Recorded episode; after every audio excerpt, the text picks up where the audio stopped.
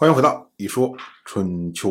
鲁国第二十任国君鲁黑公进入在位执政第十年，郑国这边假戏真做，那么晋国那边呢，马上就有反应。中军元帅栾书他就说啊，他说郑人已经迎立了新君，那我们扣留的这位郑衮他就变成普通人了，我们扣留他有什么用啊？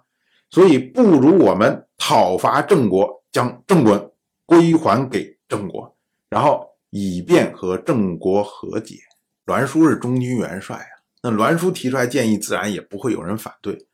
但是呢，晋国要想出兵，目前有一个障碍，就是晋国的国君晋如现在暴病在身呢。就是你大军杀出去之后，如果晋如不小心去世了，那你晋国国内不就乱掉了所以，为了防止这种突发的情况。到了本年的五月，晋国迎立晋如的儿子晋州普为晋国的国君。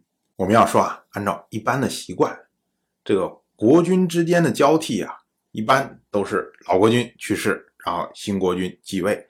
所以呢，在国内始终只有一位国君，就是单向领导。可是呢，如今晋如还没有去世。他的儿子晋州普已经做了晋国的国君，这种情况呢，在古代就被称为内禅。内禅呢，就是内部禅让，就是国君还没有死，哎，就把位置让给了自己的孩子，或者让给下一任的国君。当然，我们不知道啊，在春秋以前是不是存在内禅的情况。可是呢，以春秋来说，这一次是内禅的开始。内禅这个东西啊。不只是中国有，在日本漂洋过海过去的内善呢更厉害。一般呢，这个退休的国君，这个称号前面都会加上上或者太上这样称呼。像中国呢，后世习惯称为太上皇。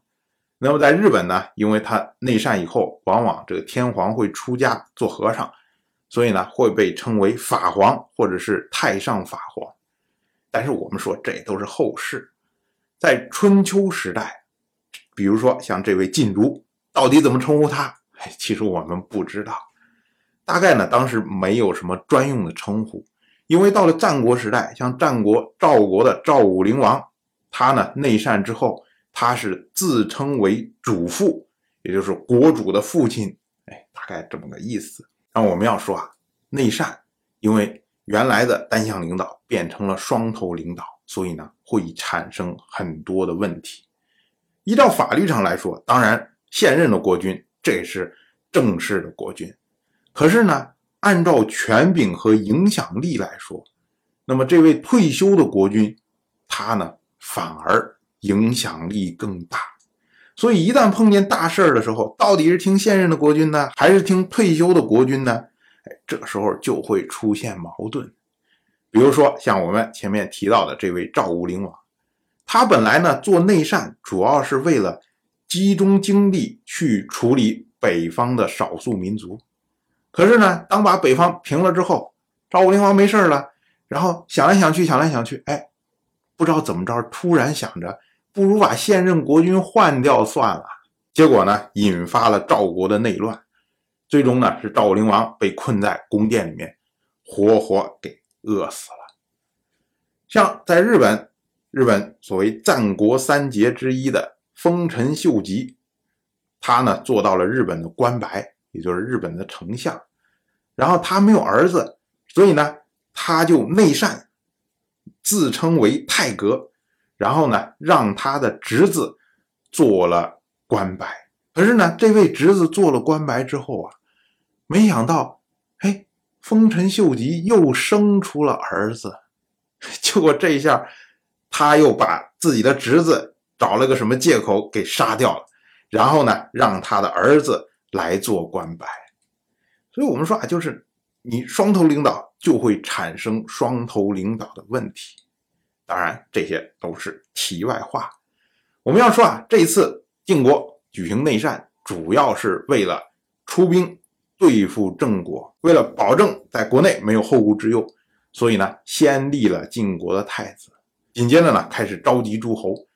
接着，鲁惠公会合晋州府以及齐国的国君齐桓、宋国的国君宋瑕、魏国的国君魏章、曹国的国君曹庐联军一起去讨伐郑国。那郑国这边呢，自然不敢和诸侯的联军对抗，所以呢，就由郑国的公子郑喜用乡中来贿赂诸侯。所谓乡中啊，就是郑国先君郑坚祭庙里面的钟。因为郑坚呢，他谥号是襄，所以称为襄公。虽然说郑坚是郑国的先君，但是论起来辈分的话，郑坚和郑喜其实是兄弟，他们都是郑国先君郑兰的儿子。所以呢，像郑喜就会觉得说：“哎，事情这么紧张了，反正你也不是什么前代祖先，哎，赶快借你祭庙里面的东西用一下，太着急了。”然后呢，郑国的公子。自然在修泽和诸侯举行盟誓，以郑国的公子郑飞作为人质，然后请求诸侯退兵。那么诸侯来的目的呢，就是为了送郑国的国君郑衮回郑国。所以呢，到了五月十一，郑衮就回到了郑国。当然，我就这么一说，您就那么一听。感谢您的耐心陪伴。如果您对《一说春秋》这个节目感兴趣的话，请在微信中搜索公众号“一说春秋”，关注我。您不仅能得到《一说春秋》文字版的推送，还可以直接和我互动交流。我在那里等待您的真知灼见。